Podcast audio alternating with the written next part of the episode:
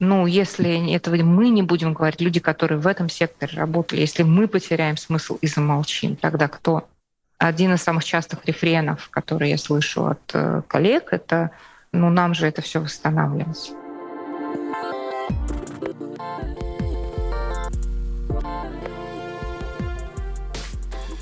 Здравствуйте, дорогие слушатели. Это подкаст «Взяла и сделала». я, Наташа Чернова, автор и ведущая подкаста. Как ваше настроение? У меня более-менее. Я продолжаю записывать подкасты. Уж никогда бы не подумала, что человечные, искренние разговоры и запись подкастов помогут мне находить ответы на разные вопросы. В последнее время очень много разных вопросов атакует мою голову, и я просыпаюсь в 3, в 4, в 5 утра, и я понимаю, что мне приснился какой-то вопрос, и я пытаюсь найти на него ответ. Подкаст помогает структурировать мысли, но на что-то даже отвечать помогает. Вот такое маленькое терапевтическое чудо. Этот сезон специальный. Мы делаем небольшой командой. Подкаст выходит два раза в неделю, по понедельникам и четвергам. Пожалуйста, подписывайтесь на наш подкаст. Он есть на всех платформах. Ставьте оценки, пишите комментарии. Можно даже написать вопрос мне, или письмо, или вопрос в Телеграм Контакты есть в описании подкаста. Сегодня в подкаст я пригласила Лену Темичеву, директора по коммуникации и стратегическому развитию пространства «Благосфера». «Благосфера» — это общественный центр, открытая городская площадка и некоммерческая организация, читаю я на сайте. «Благосфера» помогает всем, кто заинтересован попробовать себя в благотворительности и разной социальной активности и социальных проектах. Вот хотите вы заняться благотворительностью, идем в благосферу, там вам покажут, как можно этим заниматься. Или, например, хотите поддержать какой-то проект, инициировать проект, тоже можно научиться в благосфере. С Леной я решила поговорить про смысл, ну, такой в широком смысле. С конца февраля я задаюсь вопросом, а есть ли хоть какой-то смысл в том, чтобы продолжать то, что мы делаем – чем имеет смысл сейчас, вот конкретно сейчас, в марте, апреле, да я думаю, еще и в мае 2022 года заниматься? Я смотрю по сторонам, слушаю разных людей, в том числе в подкастах, в передачах. Обращаю внимание, что некоторые находят смысл сейчас в том, чтобы помогать. Помогать по-разному. Кто-то помогает беженцам из Украины, кто-то помогает собакам и кошкам. Кто-то продолжает или начинает помогать благотворительным фондам, правозащитным организациям. Люди хотят помогать кому угодно, только делать то, что поможет другим. И я задумалась, почему так происходит? Почему люди хотят помогать? В этом выпуске мы поговорим на эту тему с Леной. Вы услышите еще мнение психолога, я задам вопросы своим друзьям и коллегам, которые занимаются разной социальной работой и ведут свои проекты. Просуждаем на тему смысла, ценностей и чем имеет смысл сейчас заниматься. Присоединяйтесь, пожалуйста.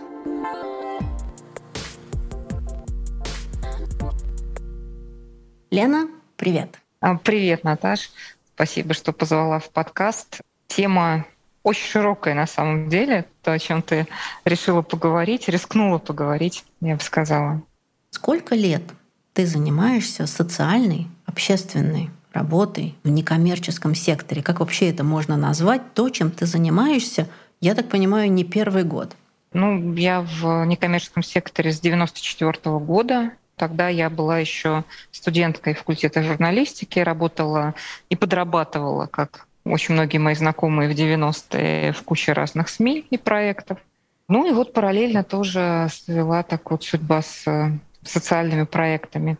Можно ли считать вот эти вот 90 93 94 год началом отсчета вот этих вот общественных и социальных инициатив в России?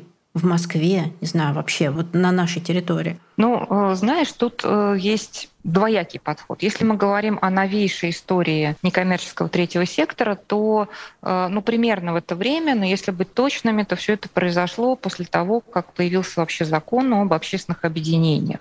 Когда был Советский Союз, то в принципе не существовало возможности гражданам такие объединения по собственной инициативе организовывать такого закона и такой формы юридической тоже не было. И вот когда появился этот закон, он в 91-м, потом в 93-м были изменения, и появился уже позже закон о благотворительной деятельности, начался рост этих самых объединений, социальных инициатив. Но если мы даем историческую справку, то, конечно же, э, благотворительные инициативы, гражданские инициативы, поддержка самого разного рода общества, все это существовало и э, до революции. Когда-то я там писала, не помню, на журфаке какую-то работу, и с удивлением узнала, что на какое-то очень маленькое количество душ населения, ну типа в десятках исчисляющиеся, обязательно был хотя бы один благотворительный листок. То есть выходило такое средство массовой информации, в котором обязательно рассказывалось про то, какие благотворительные инициативы, кто в чем участвует, кто кому помогает. Например, вот э, Иван Иванов 3 рубля там, да, на, на церковь, там Василий Петров там э, столько-то там копеек. Потом был аноним, там 1 рубль, аноним 50 копеек. Вот эти вот списки просто публиковались. А вот то, что ты говоришь про благотворительность до революции, я недавно прочитала книжку предпринимательницы XIX века. И мало того, что я сделала для себя открытие, что очень много было женщин-предпринимательниц, что, собственно, сегодня не, не в плоскости нашего выпуска, но тем не менее, но каждая из них, Лена, занималась благотворительностью в той или иной степени – и в очень больших объемах по собственной инициативе создавала некие движения вокруг себя и помогала определенным направлениям. Да, все так и есть. И это не просто традиция, когда мы говорим такое, значит, слово, оно очень вроде емкое, на самом деле пощупать невозможно. Что такое традиция, из чего она там внутри устроена? Так вот, про благотворительность это не просто традиция, это просто повсеместная практика от членов царской семьи до вот анонима крестьянина в своей конкретной маленькой общине. Это э, ценность, которая была просто необходимой, в, считалась для, в принципе, развития человека. Она начиналась с семьи, и начиная с э, воспитания, когда дети вот на всяких там праздниках клеили белые цветы, носили в госпиталь раненым подарки, участвовали в акции вместе с родителями. Это было во всех учебных учреждениях. Это все была исторически сложившаяся практика. Потом в Советском Союзе, вот если взять любую большую советскую энциклопедию, наверняка вот у дома у всех еще есть, и посмотреть слово благотворительность, то мы узнаем, что это вообще абсолютно антисоветская ценность, что это пережитки буржуйского строя и так далее, и так далее. И новая жизнь, да, началась вот в этом самом начале 90-х, э, когда начали появляться первые, даже сначала не зарегистрированные объединения граждан. Да, и вообще третий сектор состоит из НКО как юрлиц и еще гражданских инициатив, которые не зарегистрированы. Мне очень нравится выражение, которое употребляла Ольга Алексеева, она возглавляла в России такую организацию Charity State Foundation. Это был британский благотворительный фонд. Так вот, у нее есть замечательная книжка «История доверия в недоверительные времена». И там она называет людей, которые создавали тогда вот первое общественное объединение жирафами. Знаешь, почему жирафами? Mm потому что не побоялись высунуться над всех вот этим вот каким-то пространством, вот как, какой-то такой... метафора, да? Да, вот такой, знаешь, такой бесконечным полем чего-то, что невозможно. А понятно, что туда происходило. Люди остались один на один со своими социальными бедами. Государство все социальные там обязательства, которые на нем были, в общем, отодвинуло в сторону вследствие экономической ситуации. И люди попытались это решать сами. Тогда появляются первые объединения родителей и детей с инвалидностью, первые общества, которые вообще пытаются разобраться в каких-то болезнях, которых у нас вообще на тот момент не регистрировали, не было там, например, какого-нибудь муковисцидоза. Было небольшое общество родителей, которые, например, поняли, что, оказывается, вот какой диагноз у их детей, почему-то там за границей доживают до, на тот момент, по-моему, 40 лет, а у нас, дай бог, до 15-18. И они начинали разбираться, они начинали искать литературу, переводить за свои деньги, приглашать специалистов, которые здесь делали первые семинары, и потом вот такая организация регистрируется, да, и вот начинается ее путь уже как такой вот НКО. И вот этих историй очень много. И, понимаешь, в основе благотворительности, если смотреть на нее как на историю такую экономическую, да, социальных финансов, ну, фактически это же в том числе перераспределение благ. Почему в Советском Союзе, понятно, не могло существовать такого понятия, как благотворительность? Потому что там же все равны, доступ декларировался одинаковой к ценностям, поэтому у нас не может быть богатых и бедных, людей, которые более благополучны, менее благополучны. Соответственно, перераспределять нечего, нет благотворительности. Вот. Но вот кроме вот этой истории экономической, есть, безусловно, история воспитания. И то, что, кстати, попытались, безусловно, сделать первые общественные некоммерческие организации, которые начали появляться в начале 90-х годов, это в том числе и возвращение к этой традиции, воспитание этой традиции. Скажи, какие направления первыми появились, ощутимые, видимые стали в 90-е первыми? Опять есть два захода, с какой стороны посмотреть. Значит, первое историческое, мы даже все время смеялись, что есть такой условный круг благотворителя, э, детский дом, Третьяковская галерея, Большой театр. То есть вот издревле все люди, которые начинали заниматься благотворительностью, они сначала хотели серым убогим, причем детям, да, потом э, искусство, театральное или какое-то там художество.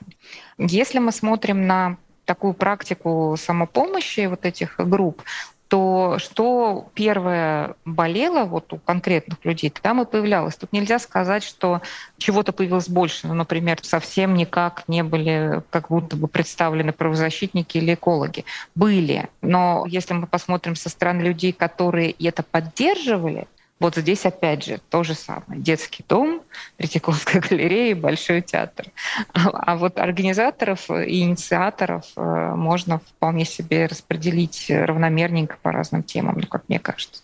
Как сейчас распределяется эта помощь? По каким направлениям? На настоящий момент, э, если мне память не изменяет, у нас 18 законодательно закрепленных направлений деятельности вот этих самых социально ориентированных некоммерческих организаций. Причем сначала их было меньше, а потом сами НКО начали возмущаться, говорить, ну вот вы почему там экологию поставили, а защиты животных нету, потому что это не экология, да, это вот э, разная история, виды сохранять и там кошку пристраивать. Поэтому сейчас такой перечень, и вот мы можем посмотреть на каждое из этих направлений, оно достаточно развито. Как вообще менялись направления этой деятельности, как развивалась, как расширялась, и если попробовать проследить на протяжении этих десятилетий, какое изменение видимое, потому что ты как профессионал можешь назвать мне изменения какие-то внутренние, а что вы показываете как изменение ключевое, которое вот смотрите, что мы сделали за все эти годы. Вот очень показательная история. Вот, пожалуйста, есть такой фонд «Старость в радость», который занимается помощью пожилым людям и э, людям с инвалидностью. История очень простая. Была девушка, студентка филфака Лиза Олескина, которая поехала на фольклорную практику. Училась она там, где было положено проходить фольклорную практику, в полях. Да, и поехала она э, летом в какую-то недалекую от Москвы область. Ну, как она сама про себя рассказывает, э, девочка, выросшая в центре Москвы и видевшая вот, ну, столицу да, в свое взросление. Куда-то недалеко, не знаю, Тверская область, вот точно не помню, но что-то близко. Я училась как раз в 90-е в Твери очень легко все представляю. Представляешь, да? да, да, вот этот весь антураж. И они такие восторженные, значит, студенты думают, вот где много пожилых людей-то, вот сейчас где мы сейчас соберем да? все эти истории, поговорим.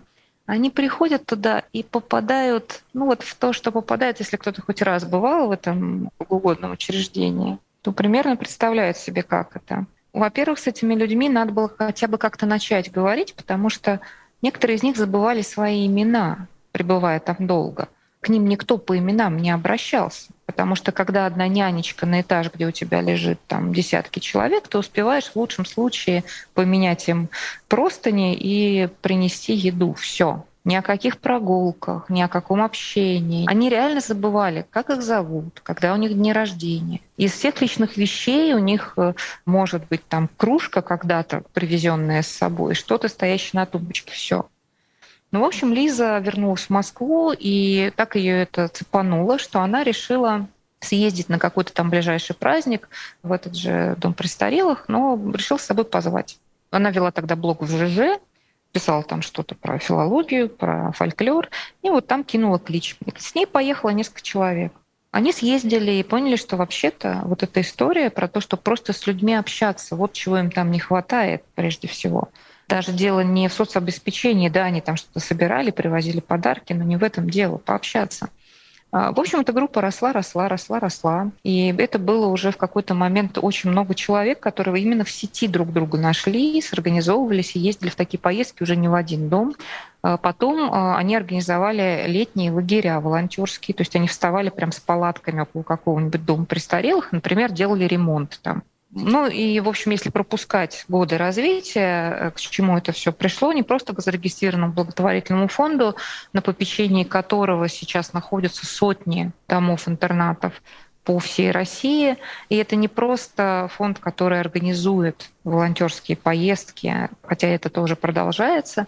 Это, во-первых, куча волонтерских э, групп, которые с такими же названиями самоорганизовались по всей России в самых разных регионах. Но теперь Лиза, как директор этого фонда, входит во все возможные общественные структуры при всех возможных министерствах, органов власти. Фонд начал в партнерстве с другими известными благотворительными фондами, такими как фонд Фера, фонд «Подари жизни», другими, фактически реформу долговременного ухода за пожилыми людьми, фонд, который выступил с э, изменениями законодательства, и, в общем, во многом благодаря его усилиям у нас вообще-то поменялась не просто, как называют, государственная риторика. Это все теперь в законах записано, отражается на нашей деятельности. Знаешь, как назывался возраст после того, как человек выходил на пенсию официальных документов? Дожитие. Правильно, да, возраст дожития. А теперь это называется активное долголетие. И вот все вот эти программы про компьютерную грамотность, про э, центры социальные, которые начали, ну, по крайней мере, в городах-миллионниках появляться. Это все результат вот этой огромной деятельности. И вот в каждой из сфер, буквально в каждой, где работают некоммерческие организации, мы видим вот эти социальные изменения. Например, реформа детских домов ну, это же начали просто вопить изнутри те люди, которые тоже там работали как волонтеры и как э, группы, которые работали с детьми-отказниками. А у нас есть благотворительный фонд волонтеров помощи детям-сиротам, Лена Альшанская, которая тоже стоит там во главе большого движения по реформе детских домов. И, и то, что удалось добиться, у нас теперь нету детских домов вообще-то. Мы привыкли их так называть. А теперь это центры семейного устройства. То есть у них поменялись задачи они должны не держать там детей, обеспечивать их жизнь, а их функция быть э, временным пристанищем, их задача устроить в семью. Если бы не было фонда хосписом Вера, я не знаю, мы бы, наверное, до сих пор вот опросы социальные фиксировали много лет назад, когда спрашивали людей, знаете, что такое хоспис? Они переспрашивали, чего-чего, хостел? Сейчас уже, мне кажется, каждый, э, кто хотя бы раз сталкивался с этим понятием, точно так же раз сталкивался со слоганом, используемым этим фондом «Если человека нельзя вылечить, это не значит, что ему нельзя помочь». Эти фонды добились доступа к обезболивающим, доступа родителей к детям в реанимацию. Его не было реально. Приказ Минздрава пробивали буквально да, эти организации. Терапии для людей с ВИЧ впервые сообщества людей вообще с ВИЧ появились в России как именно некоммерческие организации. Тоже не было никаких программ на тот момент еще здравоохранения, и вообще всех ВИЧ-инфицированных считали наркоманами.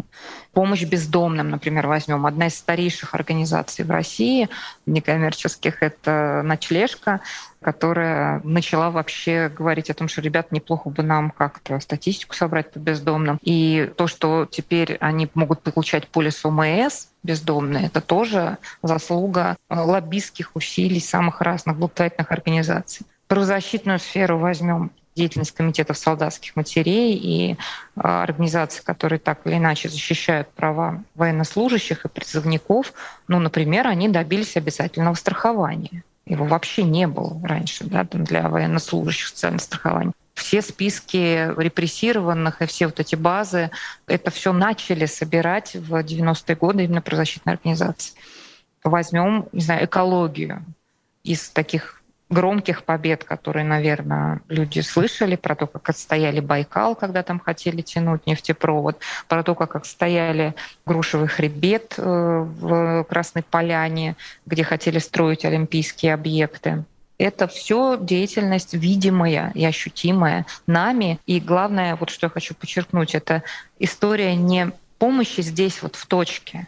Это не раздача адрески гуманитарной помощи и все деятельность некоммерческого сектора реально влияет на системные социальные изменения в нашей жизни. Круто, Лен. Дорогие слушатели, чтобы вы понимали, мне кажется, что это невозможное возможно, как нам поет Дима Билан, потому что Лена сейчас 30 лет уложила нам по полочкам, чтобы увидеть то, как практически вертикально и кажущимся быстрым способом все поменялось, а на самом деле происходило это все большим количеством труда, и мой вопрос к тебе по поводу сотрудников и людей, занятых в работе. Сколько людей работают в разных организациях в сравнении с какой-то промышленной отраслью, а может еще какой-то? Ну, смотри, если у нас считается, что официально зарегистрированных примерно 200 тысяч организаций НКО, из них реально работающих гораздо меньше — Минэк в свое время считал, что процент э, занятых в некоммерческом секторе, да, там из всех, он подрос за последние годы. Если он сначала вообще даже до процента не дотягивал, то сейчас мы можем говорить уже там о почти 10%. Ну вот точную цифру я бы уточнила, конечно. Точно по гендеру больше женщин, это то, что фиксируют все опросы, и что лидеры некоммерческих организаций, как правило, это люди, ну, в большей степени это люди среднего и выше возраста.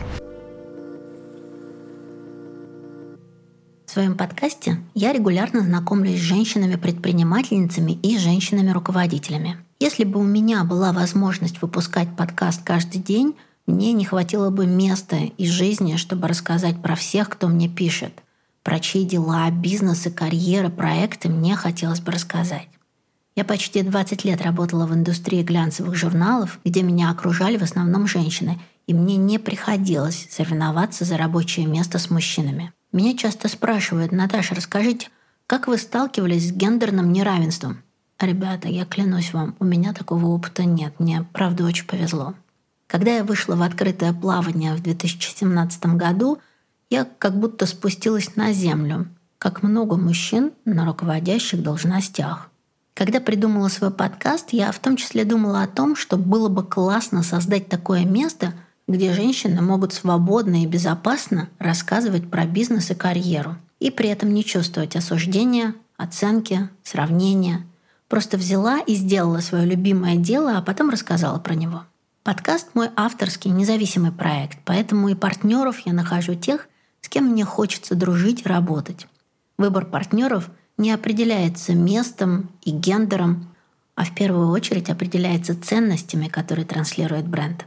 В этом сезоне мы подружились с Международным институтом менеджмента в Санкт-Петербурге. Это независимая российская бизнес-школа, лидер бизнес-образования в России – Школа была создана в 1989 году. И сегодня хочу обратить ваше внимание вот на что. Бизнес-школа и МИСП, так они называются, запустила грантовую программу для женщин. Рассказать про грантовую программу я пригласила ректора бизнес-школы Ярослава Павлова. Ярослав, здравствуйте. Здравствуйте, Наташа. Расскажите, пожалуйста, кто может участвовать в конкурсе и получить грант на обучение в МИСП? Мы запустили этот грант для абсолютно всех женщин-руководителей. Единственное условие – это соответствие требованиям программы. Соответственно, для Executive MBA это управленческий стаж от 5 лет, а для программы мастер-менеджмент э, намного более лояльные условия. Там не требуется управленческий опыт, достаточно опыта работы, потому что это как раз для начинающих руководителей программы. Какие есть еще условия, которые нужно соблюсти, чтобы участвовать в этом конкурсе? Ну, здесь скорее не условие, а сама процедура. Необходимо перейти на сайт, зарегистрироваться, выбрать, на какой из грантовых конкурсов подаетесь, и дальше заполнить анкету, прикрепить э, видеозапись с ответом на вопрос, почему я хочу пройти обучение на программе, ну, то есть фактически раскрыть, а какую ценность вам принесет участие в э, обучении на этой программе. Пройти тестирование и дальше уже после следующих процедур в случае успешного прохождения тестирования выйти на следующий этап для программы Executive MBA. Это решение бизнес-кейсов, И завершается все собеседованием, интервью, по результатам которому уже определяются победители. Интервью в основном проходит очно, но, естественно, для участниц из других городов мы в этом плане максимально гибкие и делаем определенные исключения. Каким бизнесом или компаниям, в каких отраслях вы отдаете предпочтение и на что вы скорее обратите внимание при подаче на конкурс? Ну, если честно, здесь мы э, стараемся не выстраивать никаких дополнительных э, препятствий, потому что основная задача – это компенсировать э, в какой-то степени то неравенство зарплат, которое существует на рынке. Поэтому мы хотим поддержать талантливых женщин-управленцев этой грантовой программой. Любые руководители могут на нее подаваться. Другое дело, что сами по себе различные заслуги, проекты реализованные, они тоже оцениваются, но они скорее оцениваются, исходя из общего вклада в опыт э, и в управленческую составляющую при отборе на программы. То есть ограничения отраслевого у компании или у бизнеса нет никакого? Нет, совершенно нет. Очень круто. Тогда поговорим о том, что получает победительница, которая проходит по конкурсу и получает таки грант. Да, у нас на каждую из программ 5 грантов. За первое место это грант, который покрывает 70% стоимости обучения. За второе место это два гранта, которые покрывают 50% стоимости обучения. И за третье место это два гранта, которые покрывают 30% стоимости обучения. На обе программы вот состав из пяти возможностей. В денежном отношении победа в гранте за, на Executive MBA, она, в принципе, сравнима с победой в кадровых конкурсах типа лидеров России с точки зрения размера гранта, поэтому я думаю, что это достаточно приятная опция. А, Ярослав, а как часто проводится у вас конкурс на грант такой? Мы проводим грантовый конкурс в соответствии с э, набором на программы. У нас весной и осенью запускаются обе эти программы, и, соответственно, к весеннему набору у нас проводится грантовый конкурс и к осеннему.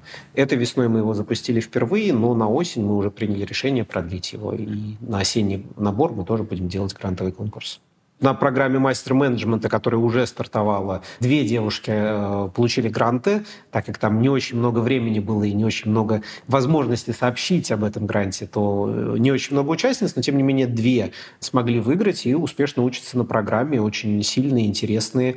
А грантовый конкурс на программу Executive MBA э, еще идет до 2 мая. Тогда кто не успевает у нас в мае, получает осенние возможности участия в конкурсе. Да, совершенно верно.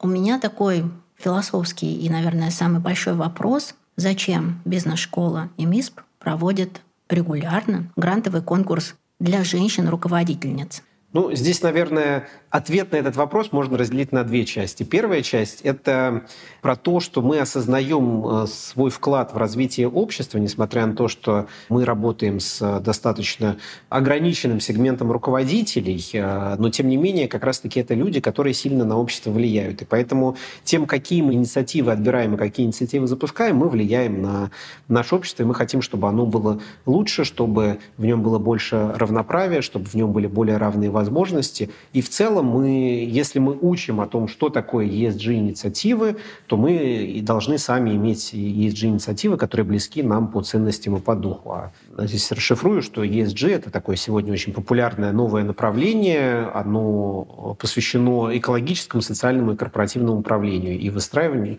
устойчивого развития организации. Как раз-таки устойчивое развитие организации через экологическое, социальное и корпоративное управление – это то, что лежит в основе этих ESG-принципов.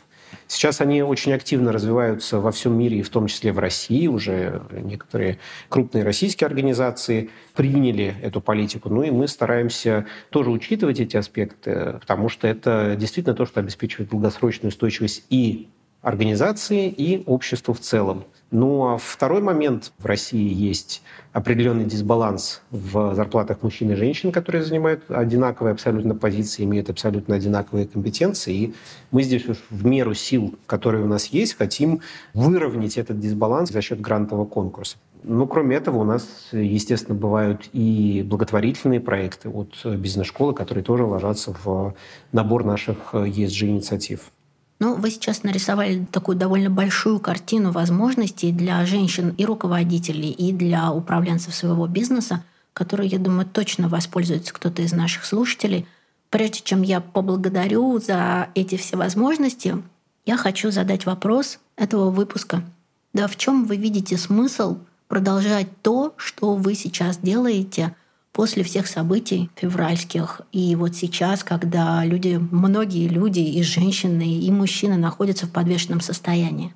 Вы знаете, честно говоря, я для себя вижу намного больше смысла делать то, что мы делаем, потому что образование, в том числе и, может быть, даже в первую очередь образование, обучение руководителей, э, сильно влияет на общество. И Честно сказать, текущие события, текущая ситуация привели нас в том числе даже к пересмотру некоторых вещей на наших программах и нашего портфеля программ. Ну, во-первых, мы, естественно, добавили какие-то антикризисные вещи, а во-вторых, мы дополнительно, наверное, задумались о том, что мы несем, какие ценности мы несем. Мы, в принципе, к этому внимательно относимся, но вот сейчас мы из таких локальных э, вещей э, добавили на программу Executive MBA Coaching, потому что мы понимаем, что людям еще важнее стало находить себя и определять себя. Мы отказались от курса переговоров управленческие поединки, чтобы как раз от управленческих поединков перейти к модели win-win. Потому что мы понимаем, с одной стороны, что поединки управленческие – это очень востребованная история, но с другой стороны, а зачем нам учить людей конфронтации друг с другом, если мы можем учить людей находить общий язык,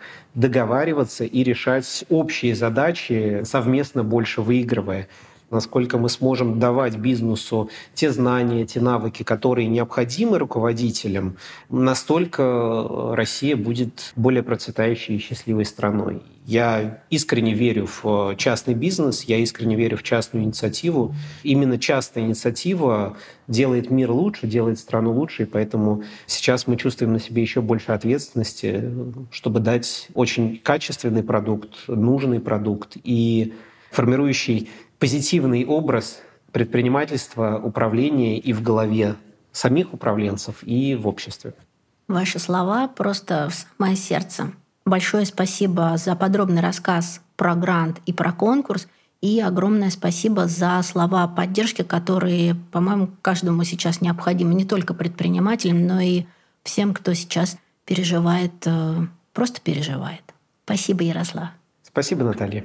В моей жизни было много разных кризисов и нестабильных ситуаций, из которых приходилось выбираться.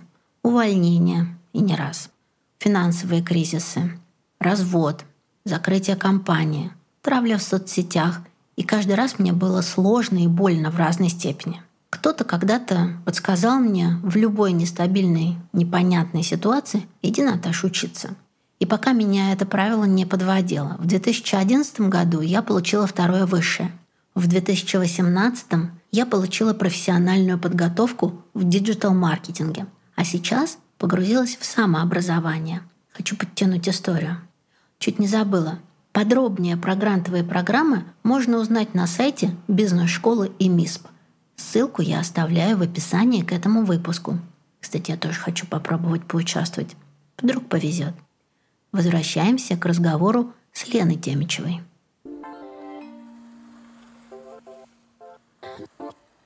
Лена является директором, как мы помним, я представила по коммуникациям и стратегическому развитию. Скажи, пожалуйста, как на ваше пространство, благосферу, которое является агрегатором и местом, где собираются разные организации, разные люди, происходят разные мероприятия, общественная работа. Как на ваше место повлияли вот эти вот уже, наверное, полтора месяца с новыми законами, санкциями, правилами. Вот ваша команда уже ощутила что-то? Ну, конечно, да. Не только наша команда, но и все наши там ближайшие партнеры и коллеги, с которыми мы работаем, безусловно, ощутила. Если говорить про благосферу, то вот первое, что мы на себе ощутили, это перекрытие кислорода в плане каналов, использования каналов и общения. Наш основной инструмент — это как раз общение через самого разного рода и социальные сети, и каналы коммуникации. И э, мы так общаемся не только внутри сообщества. Наша как раз первейшая задача — это расширение аудиторий, поддержки вот этих самых некоммерческих организаций. Это первая история. Вторая, что мы на себя ощутили, какое-то ощущение переживания травмы, оно, безусловно, сказывается и на сотрудниках некоммерческого сектора. И, с одной стороны, мы видим как встают на паузу или закрываются какие-то инициативы. И, наверное, две недели марта, которые у нас все были распланированы, площадки, разные события, они просто все встали на паузу или вообще отменились. А помнишь, когда как раз я у тебя была 25 марта, ты мне показала доску мероприятий и еще сказала, оно обычно, здесь вообще нет пустого места. Да, да. А вот это мы ощутили сразу. Но сейчас изменилась ситуация. С одной стороны, да, продолжилась, к сожалению, естественная убыль наших некоммерческих инициатив и некоммерческих организаций, потому что ну, самое такое крыло, которое пострадало, понятно, это правозащитное, причем защита прав в самых разных областях, и там действительно есть и закрытые проекты, и лидеры, которые просто уехали из страны.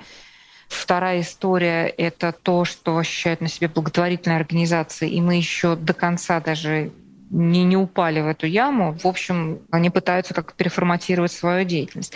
А с другой стороны, вот эта вся история привела к необыкновенной востребованности тех проектов, которые были в секторе и есть в секторе, потому что, ну, не говоря там о прямой социальной адресной помощи людям, которые просто пострадали от того, что сейчас происходит вокруг, до вот этой общего состояния психологической травмы. Первое, что начали делать наши коллеги, и мы тоже в том числе, это самого разного рода клубы, консультации онлайн, офлайн, что-то, что помогает людям сохранять свое психическое здоровье и вообще оставаться в адеквате. У нас увеличилось сейчас, вот если ты сейчас пришла там в благосферу и посмотрел на этот календарь, в апреле, мне кажется, не знаю, как мы доживем его, но у нас увеличилась в несколько раз интенсивность событий. К нам пришло огромное количество клубов, самых разных клубов взаимоподдержки, э, людей с депрессивными расстройствами или там э, людей с зависимостями, просто психологические консультации или там встречи с онкопсихологами, театральные арт-практики, чтобы люди просто могли разгрузиться, встречи с медицинскими специалистами. Люди совершенно из разных сфер, некоторые даже для них это первая их общественная инициатива, то, для чего тоже наша площадка существует. Они приходят и говорят, мы хотим быть полезными. Вот я вообще-то театральный режиссер, но я очень хочу, чтобы вот как-то быть полезным. Люди начали возвращаться на площадку, приходить на площадку. Это я уже говорю просто о горожанах. Возвращаться, потому что мы еще не пришли в ту точку, в которой были до пандемии в плане вот просто проходимости через площадку и участия в разных событиях. Этот апрель — это, безусловно, такой всплеск я просто, знаешь, иногда физически ощущаю, насколько людям важно за что-то зацепиться. Лен, можешь сказать, что это за такой феномен? Почему так? Да? Почему хочется помогать и что-то делать, что помогает людям? Слушай, ну мне кажется, тут как раз очень понятно с психологической точки зрения, потому что это то, на что ты можешь повлиять. Ты, к сожалению, ничего не можешь сделать с тем, что происходит, тебя от этого просто всего трясет, ты не можешь никак повлиять на эту ситуацию, но ты находишь то, на что ты повлиять в силах. И если бы в обычной мирной жизни ты бы это воспринимал просто как ну, твою такую общественную, необязательную, да, такую вот благотворительную штуку, ну, есть у тебя там движение души, ты найдешь время, то сейчас для многих это кажется просто вот прямо маст. Я прямо должен что-то сделать. И поэтому я ищу то хорошее, что я могу произвести и на что я могу повлиять. Лена сказала, что желание помогать у людей возникает сейчас вполне обоснованным. И обоснованно с психологической точки зрения. Для меня это такое новое чувство и новое знание. И я позвонила Ольге Пирог, психологу сервиса «Альтер», и спросила, почему так? Почему хочется помогать другим сейчас в сложное время? Помощь, какой бы то ни было форме, это то, что под силу каждому из нас. Помощь — это действие. А когда мы имеем возможность действовать, ощущение бессилия проходит.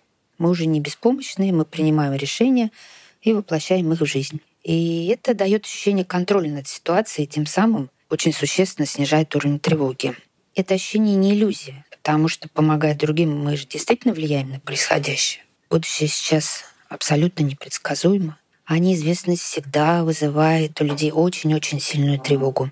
Оказывая помощь, мы получаем возможность ну, как бы планировать изменения к лучшему, хотя бы в небольшом масштабе прогнозировать положительное развитие событий, что важно именно положительное. Например, этому человеку, этой семье, этой группе беженцев конкретные благотворительные организации, будет легче в том-то и том-то, да, когда они получат мою помощь. Их наличная ситуация изменится к лучшему, и картина общего будущего тоже.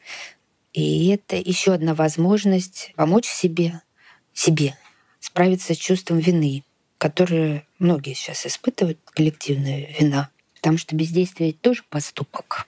Вину за этот поступок, за это бездействие многие страдают от этого. То, что вы сделали для людей, и то, как вы повлияли на людей, именно это позволяет им сейчас помогать себе.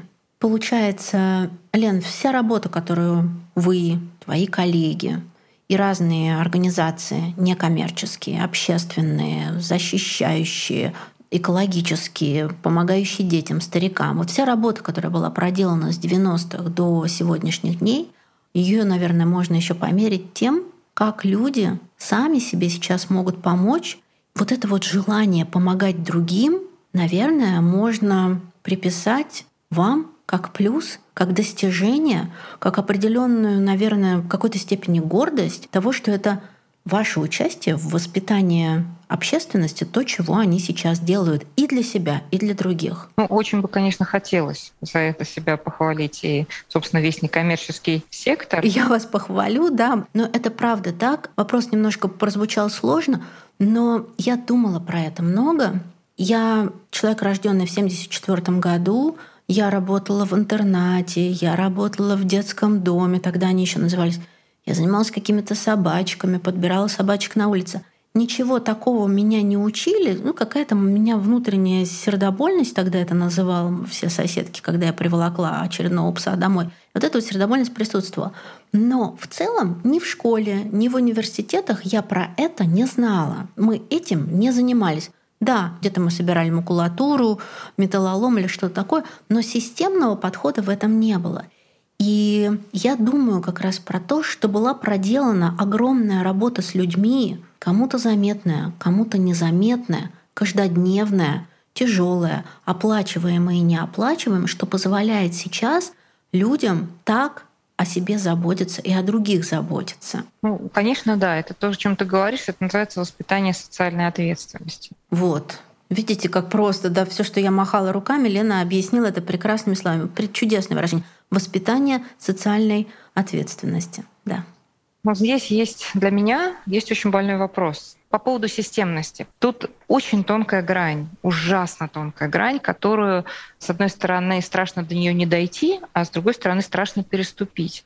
Потому что то, что мы, к сожалению, наблюдали некоторое уже время, это такое, знаешь, огосударствление, например, неких вот таких социальных посылов, ну, например, добровольчество, волонтерство. Одно дело, когда ты именно добровольно, то есть по своему желанию и осознавая какие-то ценности, вот ты хочешь что-то сделать. А другое дело, когда у тебя волонтерская книжка, баллы к ЕГЭ за эту волонтерскую книжку, мероприятие, вписанное в учебный план. Вот это не того, чего хотят вообще-то добиться некоммерческие организации. Не хотят, чтобы это оставалось все-таки такой территорией свободного выбора для людей. Если это не добровольно, понятно, что это некая спекуляция на ваших достижениях.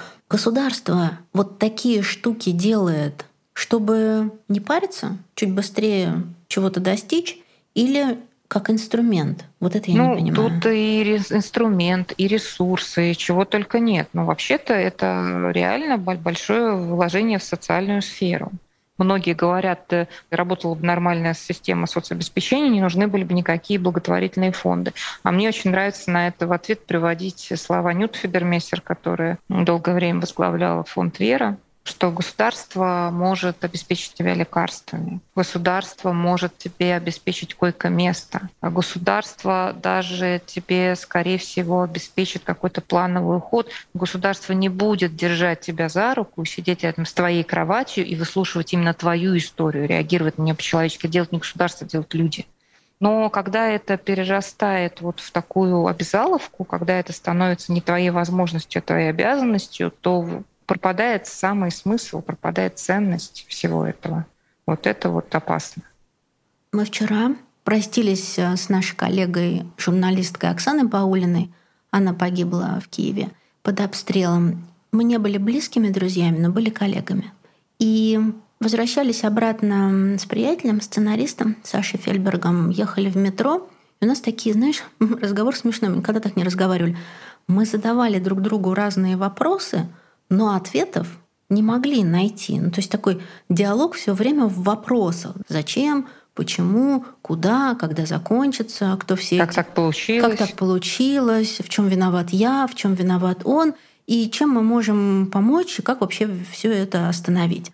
Вот что я за собой понаблюдала. Мне не хочется делать то, чего не хочется. Если раньше ты делаешь над собой усилия, и там, не знаю, какой-то проект на заказ, и ты понимаешь, что это твоя работа, увлекаешься через задачу, через сложность, то сейчас за последние дни я по большей части занимаюсь подкастом, потому что вижу в этом очень четкий, понятный, прикладной смысл. Подкаст помогает мне, я помогаю подкасту, через подкаст помогаю какому-то количеству людей — разбираться в каких-то вопросах, осмыслять и, возможно, ставить себе эти вопросы, рефлексировать и дальше передавать по кругу эти все вопросы. У вас в благосфере есть слоган «Благосфера появилась в городе, чтобы вы всегда могли провести время со смыслом». Вчера я готовилась к нашему с тобой разговору, слушала очередной стрим Екатерины Михайловны Шульман, да, чтобы мы без нее уже делали – и кусочек рубрики послушала два раза про индивидуальное и коллективное озверение. Падение Трои.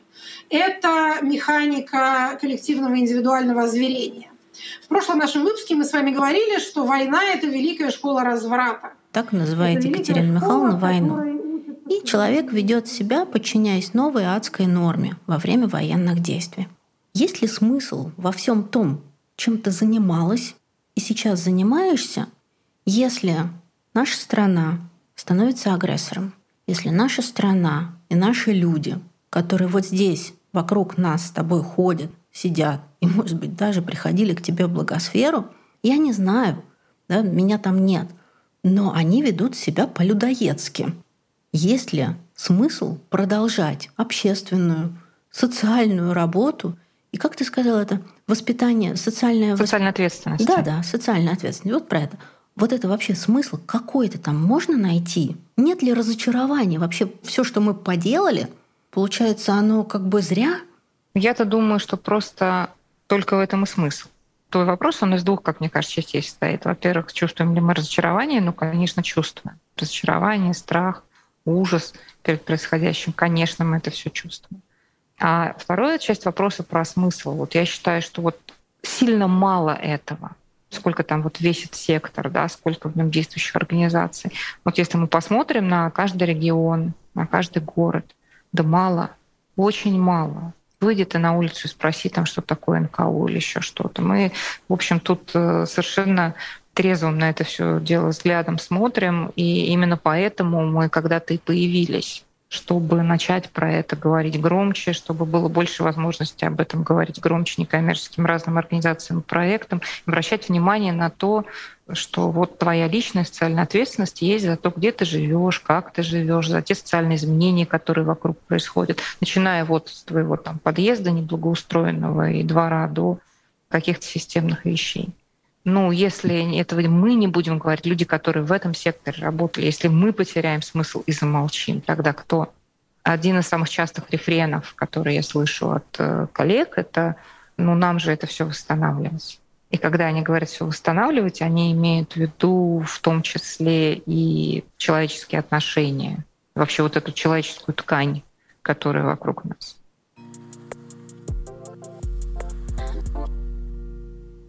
Пока я слушала и монтировала этот разговор, я подумала, что хочу спросить своего друга, писателя, редактора Сашу Фельберга. Это с ним мы ехали в метро, о чем я говорила чуть-чуть раньше. Саша не работает в фонде или общественной организации. Саша пишет сценарии и работал в журналах. Для меня Саша пример очень активной гражданской позиции и всегда был таким примером. Я позвонила и спросила, «Саш, есть смысл помогать и продолжать общественную и волонтерскую работу, как прежде? Безусловно, я вижу смысл в том, чтобы помогать фондам и делать какую-то волонтерскую работу. Именно сейчас, мне кажется, это имеет смысл и важно как никогда. Во-первых, потому что фонды эти, те, что занимаются паллиативной помощью, медицинской, правовой, юридической, это лучшее, что осталось в этой стране. Это люди, которые учили и учат всех нас смотреть дальше собственного носа что мы не просто семья или друзья, а, а мы район, город, общество, страна, наконец. И сейчас, когда все в руинах, солидарность, эмпатия, поддержка нам нужны как никогда. Во-вторых, это важно потому, что многим фондам сейчас очень тяжело из-за ситуации в стране, из-за санкций. А те, кто нуждается в их помощи, никуда не делись. Поэтому им особенно нужна поддержка. И, наконец, это, конечно, способ хоть как-то успокоить свою совесть в ситуации полного бессилия и невозможности повлиять на происходящее. Помочь каким-то конкретным людям, оказавшимся в беде ощутить, что мы все здесь, те, кто остались, не зря, что мы что-то делаем. Мне кажется, это важно, по крайней мере, для меня это точно имеет смысл. И мне очень хотелось узнать еще одно мнение. Мнение Оли Павловой. Оля — мой давний друг, фотограф и автор проекта «Химия была, но мы расстались». Это проект инициатива Ольги, направленная на дестигматизацию онкозаболеваний. Оля фотографирует женщин, которые перенесли рак. Весь 2020-2021 год жизнь Оли была посвящена этому проекту. Я считаю, что это один из важнейших проектов и одна из важнейших инициатив.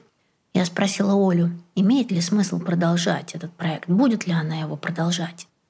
Для меня это очень сложный вопрос, потому что мой проект, он гуманистический, и он, наверное, скорее для все-таки для мирной жизни. И в первые дни, конечно, я ничего не могла. И поскольку проект называется фототерапия, да, то чтобы кого-то терапевтировать, тебе надо быть э, в ресурсе, да, то, что называется. А я отказалась от командировки, от назначенных съемок, от поездки в Уфу, потому что я понимала, что я просто не могу.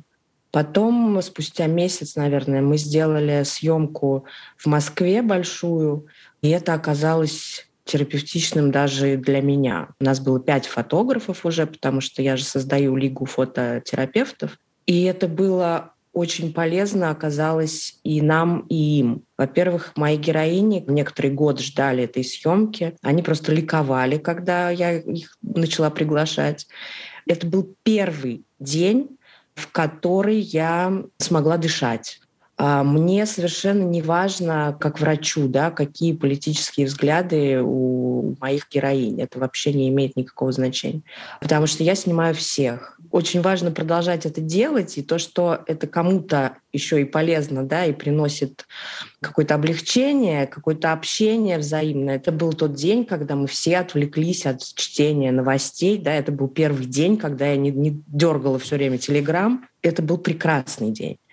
А что будет с проектом дальше? Понимаешь, я считаю, что останавливаться нельзя, конечно, например, потому что люди а, не перестают болеть раком. Им все равно нужна поддержка в любое время. Да?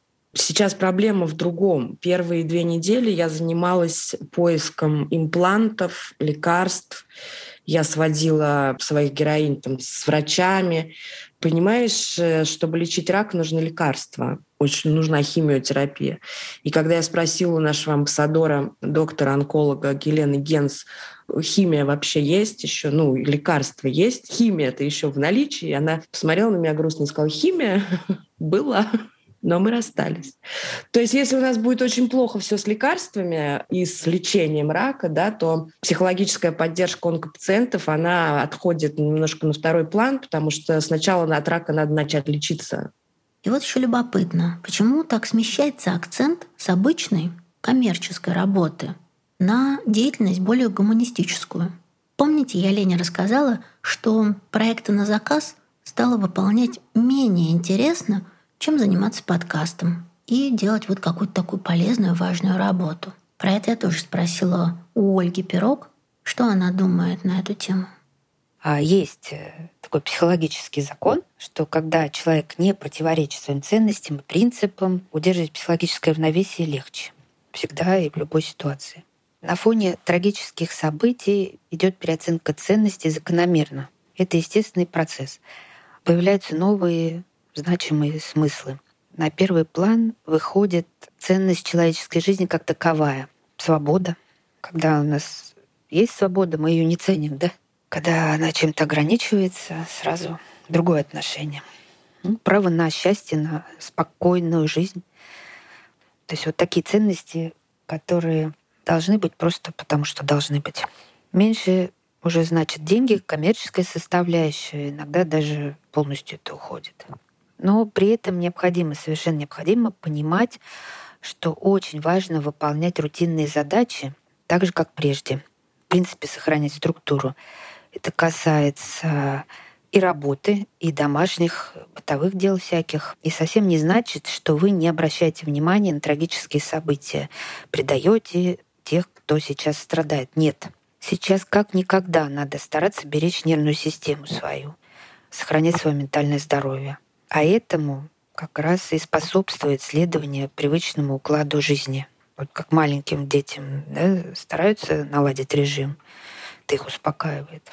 Также и взрослый привычный распорядок, это все нас э, уравновешивает, дает ощущение устойчивости, твердой почвы под ногами. Вот такая цель это тоже новый смысл для многих видов деятельности. Чтобы сохранить себя, чтобы быть в ресурсе и в состоянии оказать помощь тем, кто в ней нуждается.